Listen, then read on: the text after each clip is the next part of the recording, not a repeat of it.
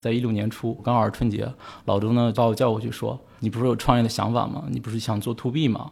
我投你一千万吧。是是这样他吗？他没有这么说。他说：“我现在告诉你一个事儿，其实 to B 没什么好做的。”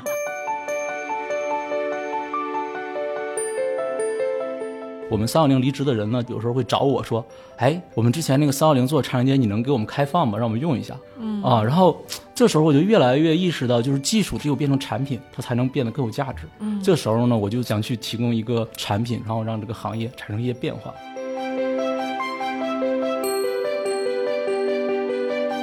去年那个时间点比较巧，它应该是我疫情后建的第一家公司。嗯，我们决定做投资决策的时候还没见过面，嗯，对到见面的时候应该已经打完款了。然后呢，创业的这个想法基于当时的那样一个环境，我觉得就非常贴合。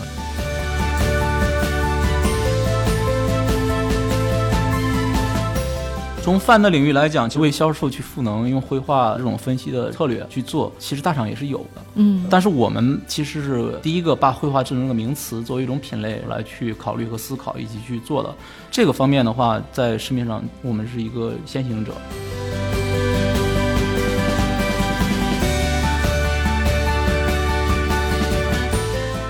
嗨，各位听众朋友们，大家好，欢迎收听本期的创业内幕，我是主持人丽丽。这是一档由 GGV 纪元资本发起的访谈节目，旨在为中国的听众提供更具专业视角的创业话题沙龙。我们深信，听故事是人类的古老本能，也将在每一期节目中尽可能的帮助嘉宾讲出他们最精彩的故事，讲出他们的创业内幕。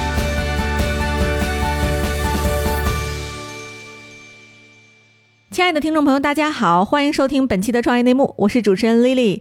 本期我们请到的嘉宾特别有趣啊，他要聊一个跟绘画智能有关，也就是您平时在官网买东西啊，什么上网冲浪的时候，您觉得您在跟人说话，实际上呢是有机器人来协助销售来做话术的一个非常有意思的销售辅助工具——身为智信 Megaview。我们有请 Megaview 的创始人韩三普。嗨，丽丽，嗨，大家好，哎，啊、我是身为智信的创始人。然后今天呢，跟三普一起来对谈的，还有我们大家非常喜爱的 GGV 资本合伙人浩军。嗯，大家好，我是浩军。哎，逻辑王又上线了啊！就今天有粉丝跟我们说，那个听浩军的节目就是要一直 take notes，要做笔记啊，逻辑极好。所以我们今天听一听这个浩军来怎么看这个赛道。好，那要不然我们先让三普来介绍一下 Megaview 深为之心这家公司吧。好的，我简单介绍一下我们公司啊。我们现阶段呢是致力于成为更领先的远程销售绘画智能的平台。我们呢是帮助我们的这些客户啊，然后用科学的方法论打造一个 top 的销售团队，并且呢，我们希望呢提供一个把金牌销售的能力复制到公司的每一笔交易的这样的一个平台的能力。嗯，那我们这个公司呢叫深为之信，深为之信是什么意思呢？就是说我们希望把这个公司的规划中的深维度的信息、智能信息给挖掘出来，提供给公司，变成很有价值的一种资产。哦，深维度的智能信息，深维智能信信息啊、啊对 我看英文也很好玩，叫 Megaview 是吧？，对，因为 MegaView 实际上是说我们先有中文名字，中文名字之后呢，后来想给自己起一个更响亮的英文名字。咱们都知道，微软其实是企业服务领域全球最 top 的公司，所以它叫 Microsoft。那我们就想啊、你 micro，那我们就 mega，所以我们叫 Megaview。我们呢也是希望呢，就是给客户呢，就是有两层的深意，就是一个是说给客户提供一个非常有价值的重大的见解的能力，然后另外一个呢是给这个客户的这个销售团队啊提供一些重大的好的方法，然后能帮销售团队提效。另外一个呢也是给我们自己，我们也希望呢就是公司呢有一个非常远大的愿景。或者叫宏图 Mega View，嗯，哎呀，太美好的名字了哈，蕴含了很多美好的寓意。对，哎，您要不要给我们讲一讲，就是说是什么样的契机激发了您在销售这个细分领域创业的想法呢？呃，是是这样，就是在呃创办深为征信之前呢，就是我简单介绍一下我的工作的经历。我实际上呢，就是在前面的十年，主要是在三六零跟花椒直播去做了一些相关的事情。哎，我就打断一下，您在三六零和花椒主要做什么呀？是做销售吗？实际上我原来是做一直在做技术嘛，嗯，呃，在三六零手机助手、手机游戏这两个事业部也都在负责技术跟产品这样的工作，嗯，包括我们最早的时候，比如说做一些技术啊，然后我们一直是比较就是喜欢用一些前沿的一些东西，包括一些方法。去做一些技术的一些实践，比如我们最早用 Golang，、那 Golang 这个产品的话，其实当这个语言还没有成熟完全推出来的时候，嗯，在 Alpha 版我们就在用，嗯，那我们在这之上呢，也在内部实现了一个系统，是一个长连接的系统，比如两亿多在线。这个系统呢，也是当时最大的一个 Golang 的一个在线系统。但是我们后来发现呢，就是我们三六零离职的人呢，就有时候会找我说：“哎，我们之前那个三六零做长连接，你能给我们开放吗？让我们用一下。”嗯啊，然后这时候我就越来越意识到，就是技术它的这个价值只有变成产品，它才能变得更有价值。对，而关于技术呢，我们就有很多的积累。除了刚才说的呢，我们还在这个搜索推荐、呃 ARP 机器学习、深度学习上呃都有积累。比如说，我们数学智信的联合创始人，也是二零一七年 ACM Multimedia 的全球总冠军的开源项目成员。对，啊，他参与写的这个人工智能技术的书呢，在京东上有三万多的好评等等。同时呢，我们这些年呢，和清华北大的老师呢，也有长期的良好的合作。嗯、所以当时呢，我就在想，我们如果把这些技术上的沉淀，嗯、能为 B 端做一些贡献，给行业提供啊这个提升效能的解决方案，我会觉得呢，我们会有更加实实在在的价值。嗯有这个想法之后呢，也跟老周去提过，可能要从三幺零要离职去做这个事情。嗯实嗯，际上也初步都差不多了，这样子。是哪年呀？呃，在一六年初，嗯一六年初刚好是春节，老周呢就是又把我叫过去说，你不是有创业的想法吗？你不是想做 to B 吗？我投你嗯一千万吧？是是这样吗？他没有这么说，他说他说我我现在告诉你一个事儿，其实 to B 没什么好做的。这可以做成标题了，本期太精彩了。那当时呢，就是说，他说企业服真没什么好做的，然后你不如看一看我现在做这个花椒直播，啊，是这样对吧？啊，对。然后他说，你看现在花椒直播的这个数据很好，要不然你先去看看数据，你再决定。啊，这样的话，我就想，那那行吧，反正那你很信任周鸿祎是吗？对，因为其实对我来讲，我当时是有一个这样的想法，但是也在想，我其实是一次性的，就直接转型去完全去做一件事情，还是说要参与参与一次创业？对，感觉好像后一种花椒的这个确定性会非常高。对对对，因为我其实虽然我是特别希望去创业或者做一番事业的话，但是呢，我本质上来讲，我还是属于这个风险的一个相对来讲的一个厌厌恶型的啊，希望更加可控，更加的这样一个过程，或者想得更清楚。嗯呃，另外呢，跟随创业也是相当于一次近距离的锻炼嘛。呃，在自己负责花椒的业务后呢，经过这几年，感觉自己呢还是想去做 to B 这样一个方向。嗯，对，嗯，最后就选择了离开花椒。最后呢，呃，刚好呢，其实离开花椒之后呢，就碰上了疫情，自己呢也是对这个人工智能音视频呢有一些积累，结合这个疫情的情况呢，我就选择了这个绘画智能这样一个具体的方向。对，这个故事你跟浩军讲过吗？没有。对对，这里面有一些其实我之前都没听过。嗯，对。其实听下来就是，其实这个三浦是一开始想要创业，然后呢，后来还是确定性的加入一个确定性更高的创业公司，嗯但是发现不是自己的这个终极的方向，嗯所以最终又选了这个赛道。但其实这个赛道看起来跟前两个有非常非常大的区别。是，的，是的。这里面会不会有很大的风险？您怎么发现了这个机会？还是是是这样的，就是我是觉得从花椒离开，然后去做这个事儿，可能跟我的性格还是有比较大的关系。因为一方面呢，我长期在做技术；另一方面呢，我对娱乐并不是很感兴趣。嗯，看出来了。对，对娱乐很不是很感兴趣，可能也是理工男或者什么样的一个因素。然后，嗯，我们一直不能做成一个更大的梦想。当然，这一点的话，其实也是我我自己吧。然后参与这个过程，也没有把它给把老周的梦想 或者说我们的梦想给实现掉。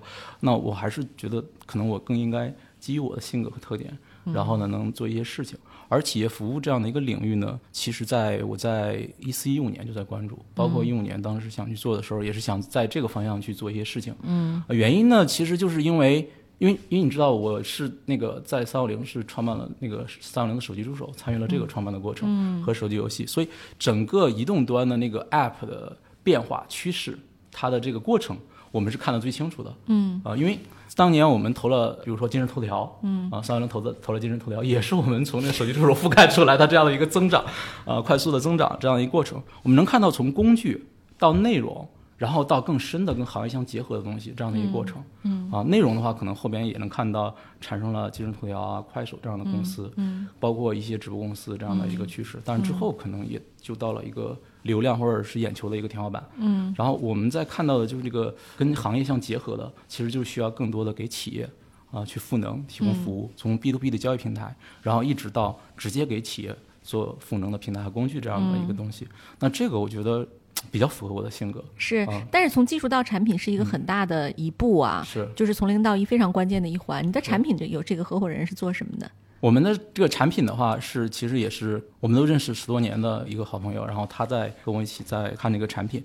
他做过 C 端产品，做过 B 端产品，也在创业公司做过产品总监，嗯，然后也是北大校友。我们几个合音的人啊，基本上现在都是北大的这样的一个一个圈子，包括我的投资人。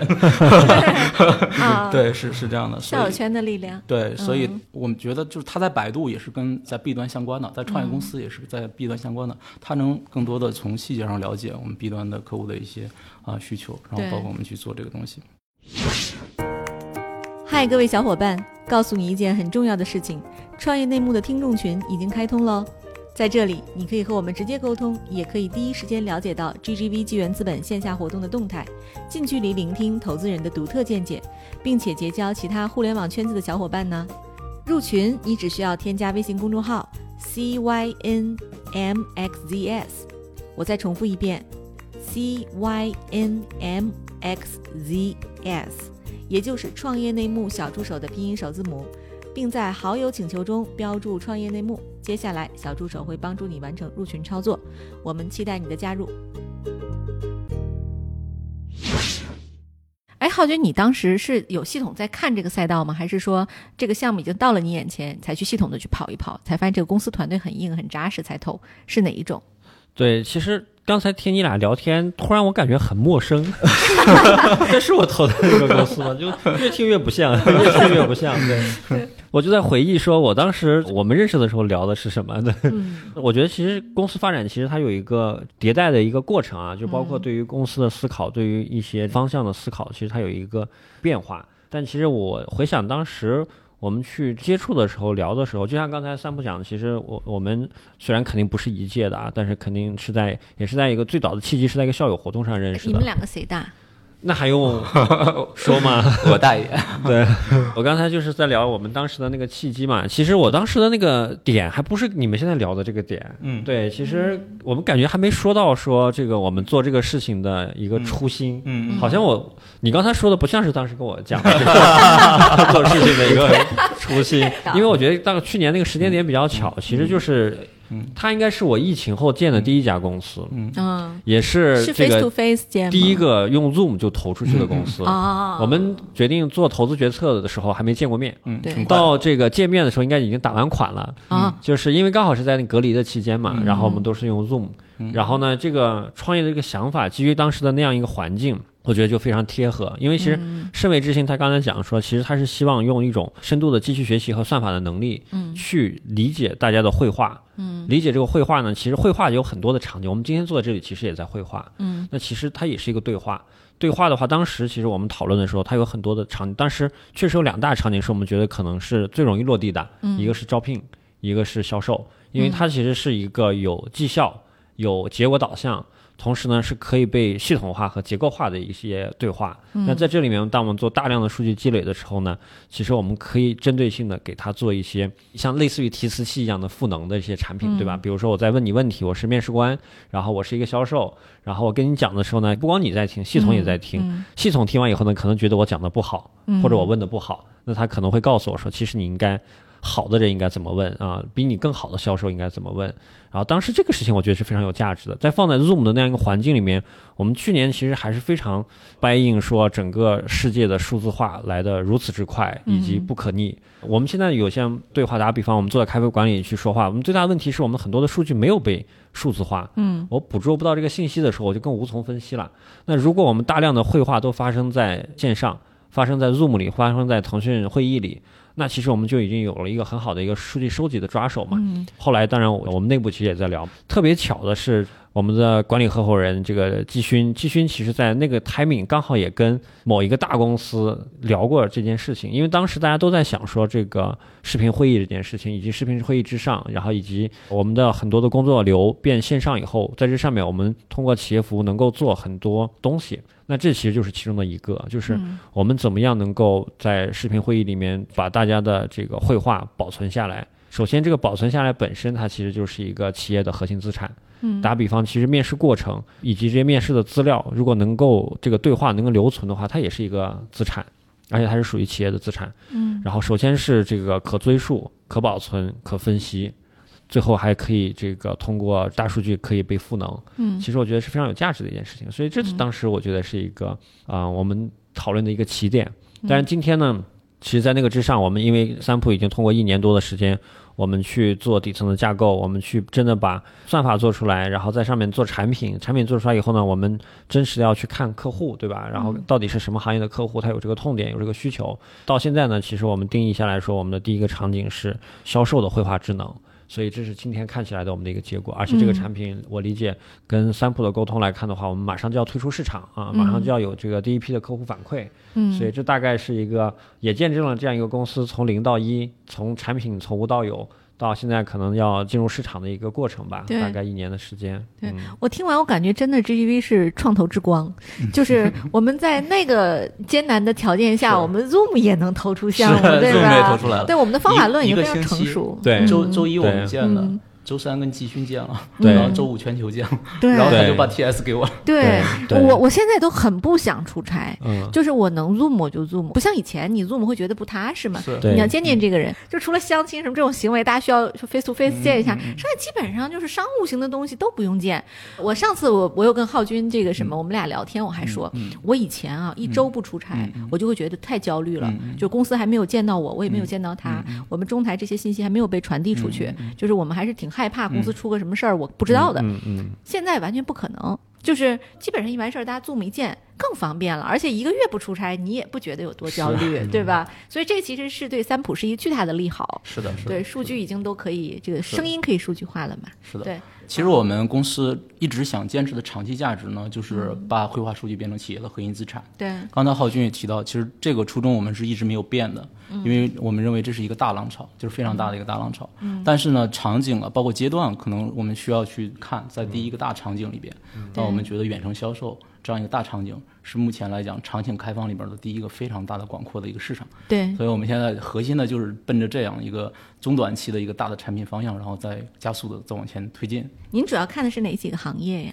呃，我们现在的对应的行业主要是这个互联网的 B to B 的企业，嗯，然后呢，包括呃，比如说教育培训类的，然后金融保险类的，以及房地产销售这些。嗯我们现在最核心的还是互联网的企业服务，嗯 B to B 这样的企业。嗯嗯，对，特别好。哎，就刚才我们其实讲的都非常热闹啊，我就想问问您，就是创业是这样嘛？就是理想非常的丰满，但是现实可能很残酷、很骨感啊。就是传统的销售行为如何利用这个数据方法和技术人员为销售人员赋能的，我也想请您讲一讲。嗯另外就是说，您有没有一些实际的例子？嗯比如说某公司嗯它用了咱们 MegaView 之后，嗯就会在销售上有什么巨大的提升？嗯可以给我们做个分享吗？嗯，我觉得我在呃去年啊，比如说我一直因为一直在一边做产品，一边跟相关的行业啊、不同的销售的负责人啊在聊。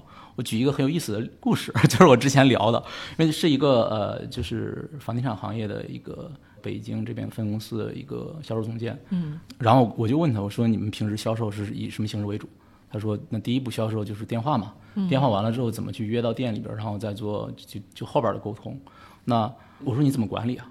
管理很简单，招人啊不行就换，然后结果为导向。是吧？销售怎么可能不以结果为导向呢？肯定是结果为导向。我说中间呢？中间你有什么方法去管理吗？不用方法，不行就换。啊，对，然后 HR 听完要哭了，对，三个月三个月考核期达不到要求就换。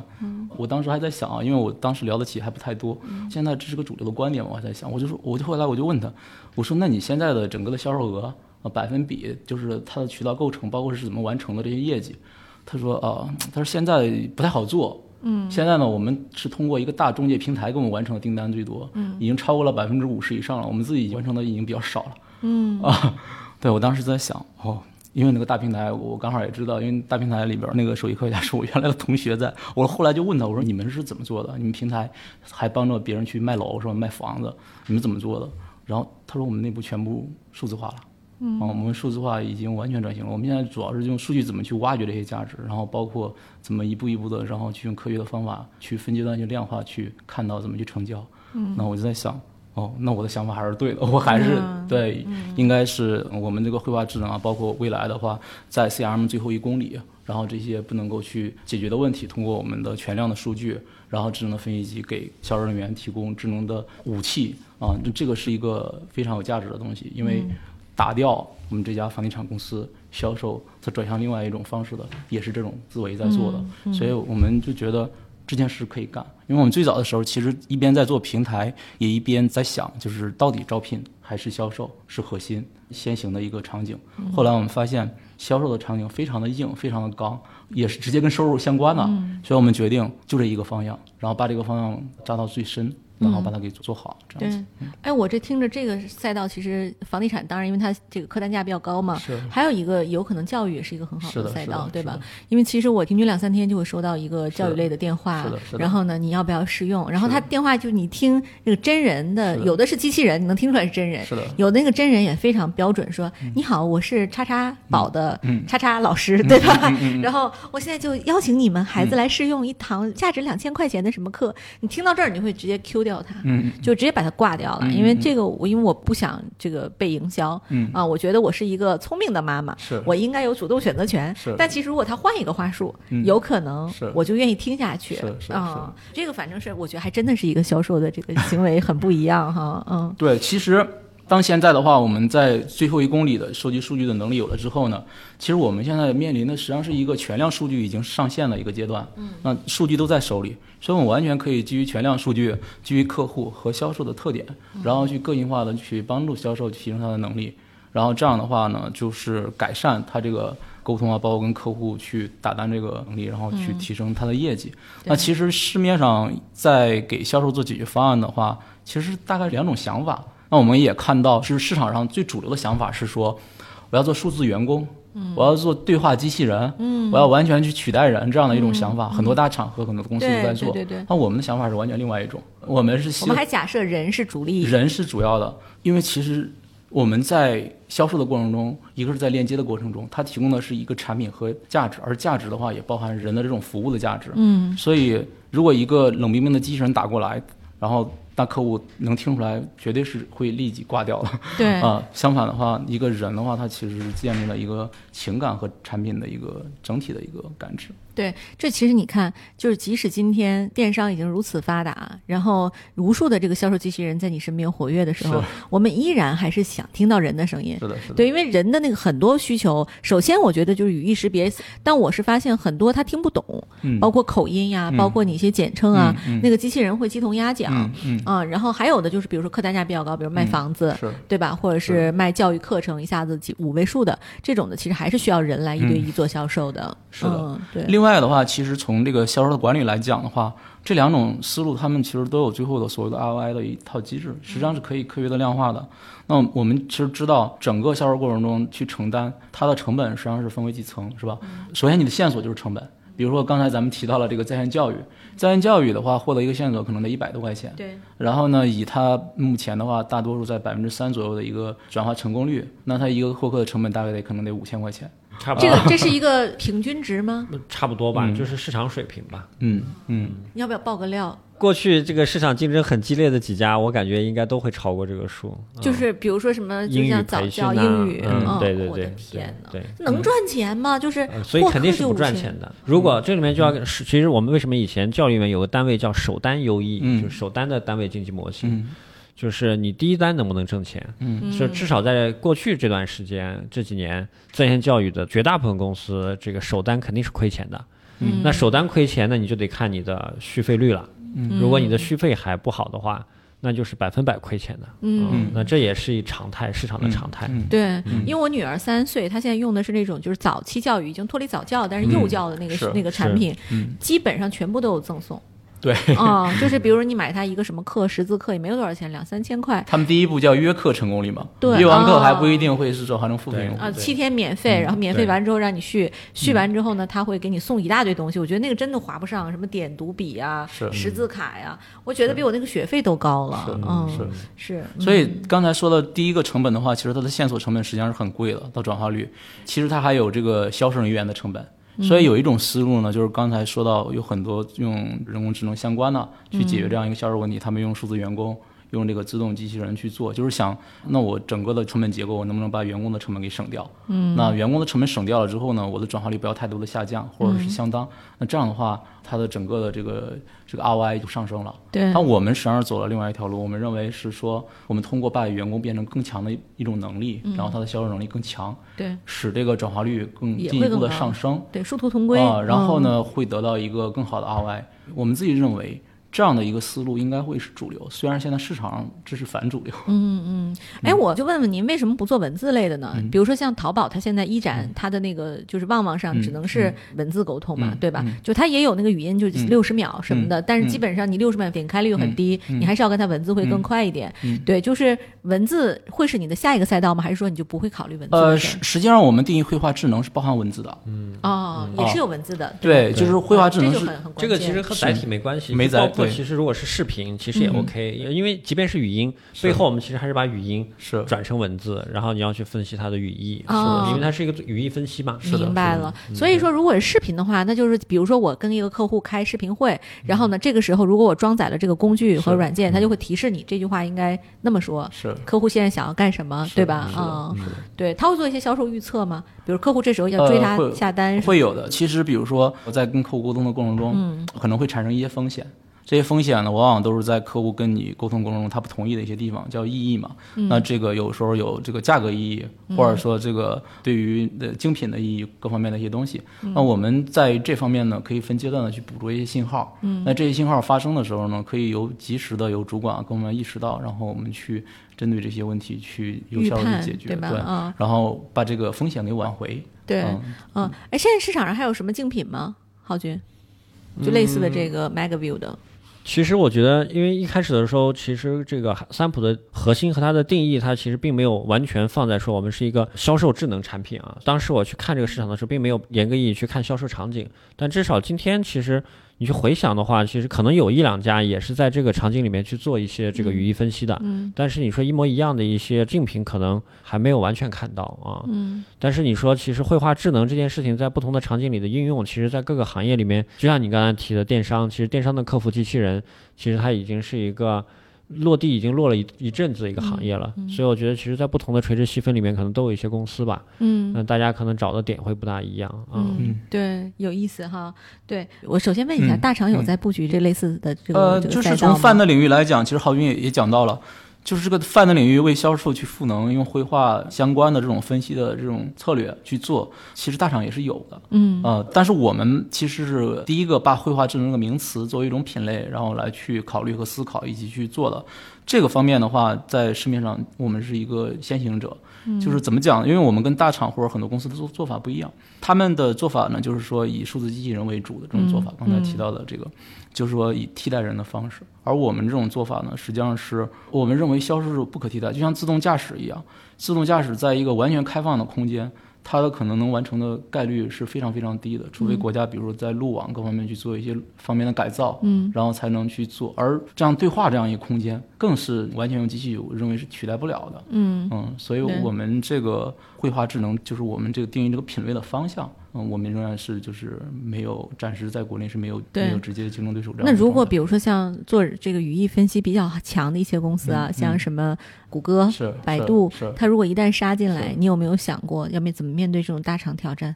呃，其实大厂它有大厂的一些问题，大厂它要做的是说现在就是大赛道，嗯，因为一个赛道它变成大赛道过程是一个越狱和发展的过程，嗯。那你大厂今天它要做的就是我要做云，所以、所以大厂以云为生态，我们可以看到，呃，比如说阿里系它的钉钉。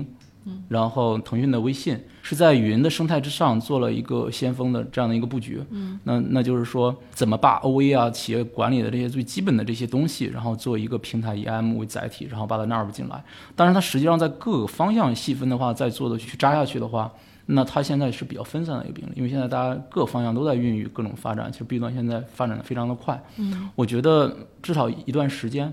他们也不应该去先扎这么细，等我们长大了，有可能他会说啊，我要战略布局，那个时候才是我们更多的去思考怎么应对他们的那个时间。对你还会继续和三六零合作吗？这个产品？其实跟三六零啊，跟所有的公司啊，我们当然都希望能有合作了。嗯，对，它会是你第一个渠道吗？呃，那倒不是。啊、你现在合作的渠道方便透露吗？我其实因为刚才浩军也说了，我们这个产品呢是刚刚在呃三月份才要 launch 的对，是吧以前嗯才可能是一个对几乎可以对外可能刚开始是售这个销售的一个阶段吧，是所以可嗯能才是一个比较早期的阶段吧。是是一个早期阶段。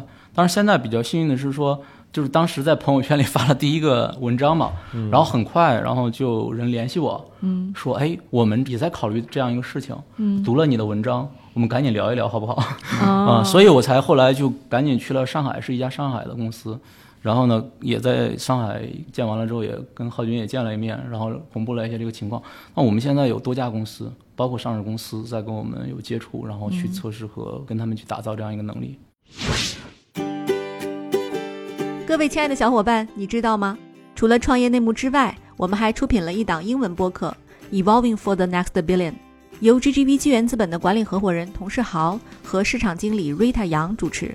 如果你对东南亚、印度、美国等海外市场感兴趣，欢迎收听来自当地头部创业公司 GVC 的声音。收听及订阅，您可以在我们节目顶端找到 GGV 的小馆，点击进入就能看到我们出品的这档节目了。欢迎喜欢收听英文播客的小伙伴点击订阅哟。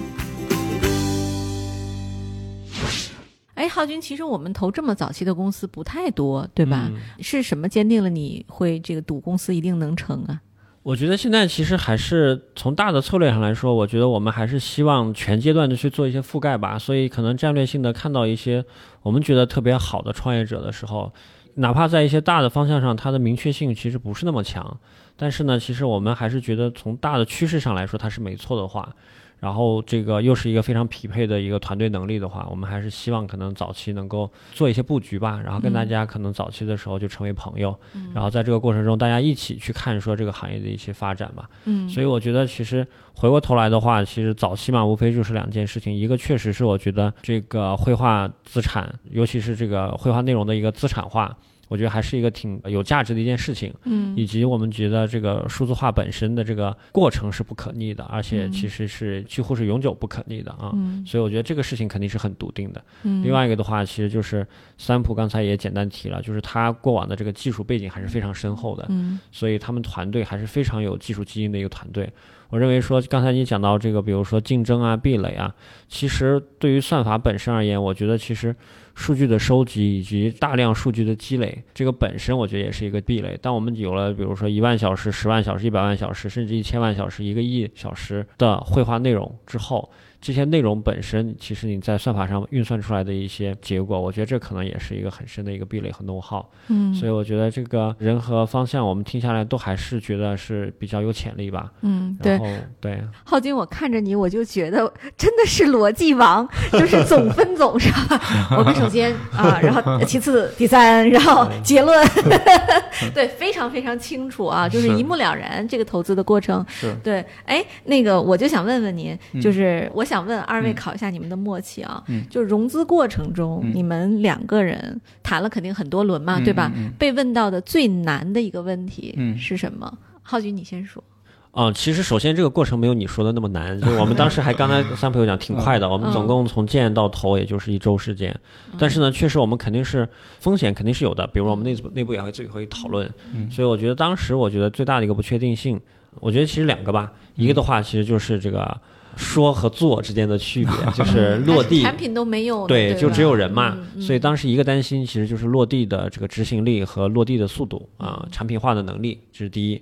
第二个话，其实就是现在我们讲的这个问题，就是第一个场景来自于哪里？因为其实我们的算法和内容最后需要在场景里去做验证嘛，嗯所以就是第一个产品和第一个场景在哪里啊？嗯这是当时可能觉得不确定性比较高的这个两个事儿。嗯好，三浦，你觉得是这两个问题最难吗？是的，其实是尤其是第二个问题是最难的啊啊，就就是之前也说了，就是我们的想法，包括我们基于当时的疫情，还有整个这个市场的变化各方面，其实是非常的清晰的。嗯，然后呢，整个数字化的过程，但实际上场景怎么落地的话，实际上是一个选择，选择了 A 和选择了 B，同时选择就意味着两份精力成本是很高啊，所以你最好的是就是更加的聚焦嘛，聚焦去做一件事情。嗯所以呃这个其实有一个有很有意思的事情，也是跟我跟浩军的这个一个小故事。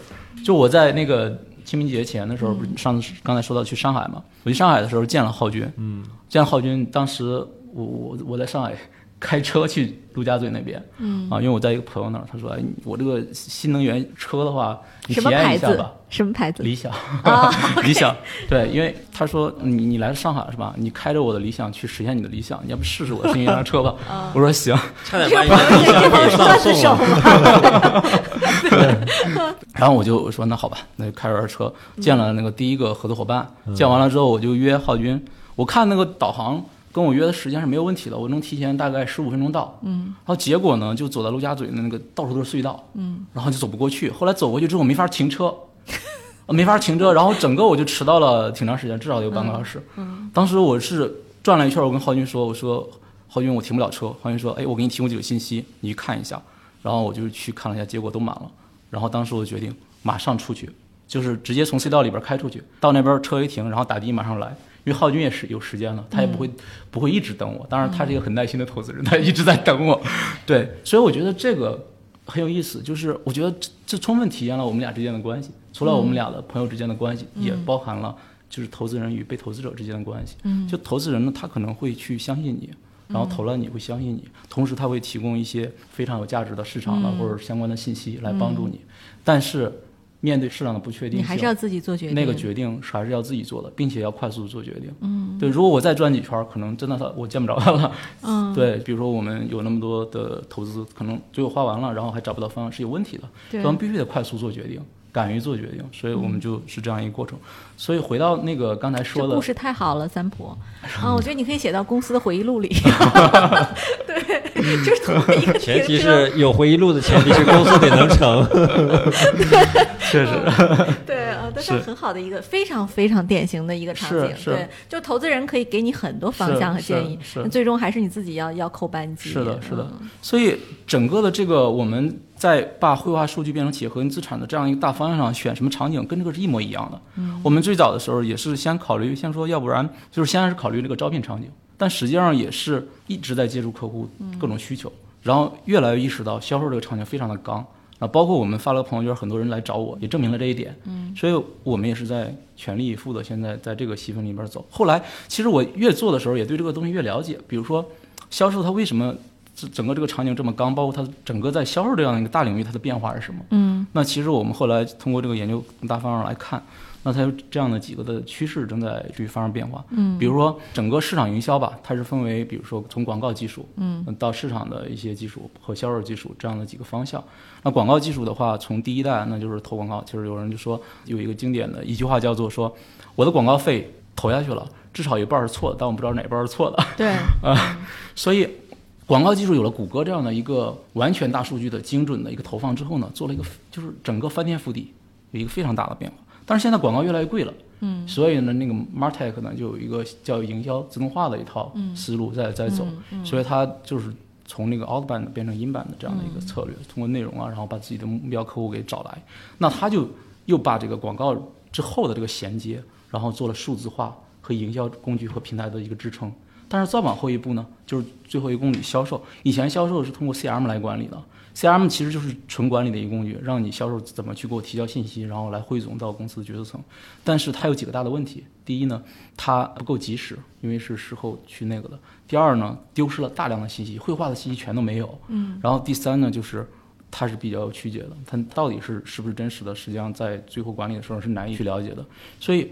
整个在销售的过程中需要更加的数字化，整个绘画变成企业可以在线数字化之后，然后怎么利用呢？那我们其实就有一个叫做绘画智能这样的一个方向。我们认为，其实销售的大方向未来就是这个，就是绘画智能这样一个大方向，去进一步的把整个链条进一步数字化和平台化，提供这个能力。所以从一开始觉得这个整体的这个思路或者这个框架。对，然后到场找场景，到找到这个场景，到进一步了解这个场景，到确定这个场景，就是我们非常非常要去做的。它实际上也是一个过程，也是一个学习的过程。嗯嗯，对，特别有意思哈。对，但这个我想问问您，就是现在咱们已经有这个意向的订单了吗？因为刚刚才上线吗？是的，就是现在，呃，我们在跟的，包括 NDA 签过的，然后在做的，大概有四五家。嗯，到年底预计能有你你的期望值是多少？呃我们希望未来一年能够做到一千万。嗯，收入是吧？对对对嗯对对。对，哎，这个我我想问问啊，就是现在你的就是已经有意向的这几家，他们都在什么行业里？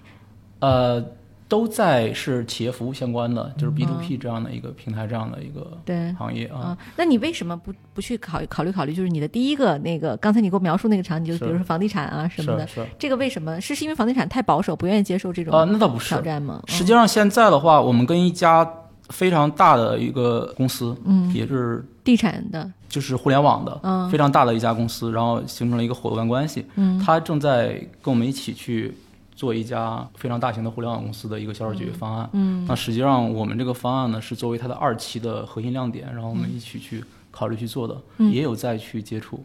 对嗯对，嗯，太有意思了。其实看起来就是还是互联网人接触互联网产品、新东西，他接受度会更高，是接受度会更高。对，嗯嗯，有趣。哎，就是咱们公司目前现在团队什么情况啊？呃，我们现在团队有二十多人，嗯主要是都是产研的团队，但是现在其实也需要去开始建设我们的内容运营和销售的团队了，嗯，大概是这样的。哎，您最近有招人的需求吗？可以在节目里说说。我们节目招人效果可好了。我 我们现在特别需要一个，就是对于新的技术和销售理念有感觉、愿意创新的、又懂 marketing 的、销售的这样的一个人加入，然后我们一起，然后把这一块儿给进一步的去未来，包括我们要去拓展啊各方面嗯，对，去做。非常酷的公司，而且其实已经拿到了 GGV 投资，大家可以想哈，就这个公司肯定还是这个生存的概率非常高的一家早期公司啊。然后大家可以踊跃的加入我们 MegaView 这样的一个新鲜的代表未来销售行为的一个非常好的科技公司。对，咱们现在 base 是在北京、上海啊，还是哪些地方我们？在北京嗯啊，就在北航旁边，嗯啊，位置非常好。对，嗯，对，大家也不用考虑去什么西北望、东北望哈。对，哎呀，多好呀，这个机会。然后呢，有想加入创业公司的这个小伙伴们，一定要积极的来联系我们这期这个嘉宾，呃，三浦。哎，三浦，你有没有什么招聘的什么渠道找到你？比如说投简历什么的，发你的邮箱啊，或者是公司的邮箱啊什么的。呃，我们的邮箱是 hr at megaview 点 com，嗯然后可以收到简历，然后去有机会的话可以约到大家，然后去聊。对，Mega View 就是 M A G A V I E W 是吧？点 com 对，好。那我最后再问一个问题啊，就是我想问问您，您最欣赏的这个企业家是谁？您希望能到创业内幕来聊一聊的是谁？我我我其实非常欣赏的企业家，呃，是王传福啊，啊，来不了对 我我我得使出洪荒之力啊！嗯对，但很有意思。你为什么喜欢他？呃，我觉得是两点吧。一方面的话，他的整个创业历程和经历很有意思。他实际上以前的话也是一个技术这样的一个一个人才，然后完了之后呢，做电池，后来就一直围绕着电池一层一层的创新，嗯就一直在创新，一直在攀登新的方向嗯和拓展新的赛道，但是一直围绕着一个核心能力。嗯啊，这是一个我觉得就是企业家的最核心的一个精神。嗯嗯，就是创新，永不停止，止步，然后攀登这样。嗯。另外一个呢，也是在去年疫情中让我很佩服的，就是去年疫情发生了之后呢，他用一个星期改造了一个口罩的生产线，对。然后在短短的几个月成为全球最大的口罩厂商。对，嗯，然后他当时就说，就是说我们其实也需要口罩，然后呢，我们相关的供应链也需要口罩，国家也需要口罩，嗯，所以呢，我们义无反顾的要做这件事情。对，我觉得隧道这体现了一停车的那个个那个例子，对吧？是是，嗯这体现了一个企业家的家国天下的这样的一种精神。我觉得这可能也是企业家成功之后所追求的一种精神的一种境界吧。嗯，哇，特别好哎！我最后还想问一个问嗯题哈，你有没有想过，就如果这么早期的公司你创业嗯失败了，你怎么办？呃，我实际上想过，如果我创业了，我会用多长时间来对待这件事情？呃，刚才其实也说了，我是偏风险厌恶型的，所以呢，我在创业之前呢，已经做好了充分的心理准备。我认为呢，其实创业呢，没有成功与失败，嗯、只有在路上。哦，太好了！我觉得最后这句话好感动啊，就是把创业变成一种人生的追求和生活方式，对吧？不断的改造世界，拓展边界，嗯，是的是的特别好，好，好啊！本期节目就到此结束了，然后再次感谢二位嘉宾的精彩分享，然后大家对 MegaView 和三浦本人有兴趣的话，一定要考虑投简历加入 MegaView 这样一家未来的伟大公司。好，谢谢大家，谢谢，好拜拜谢谢，谢谢谢谢。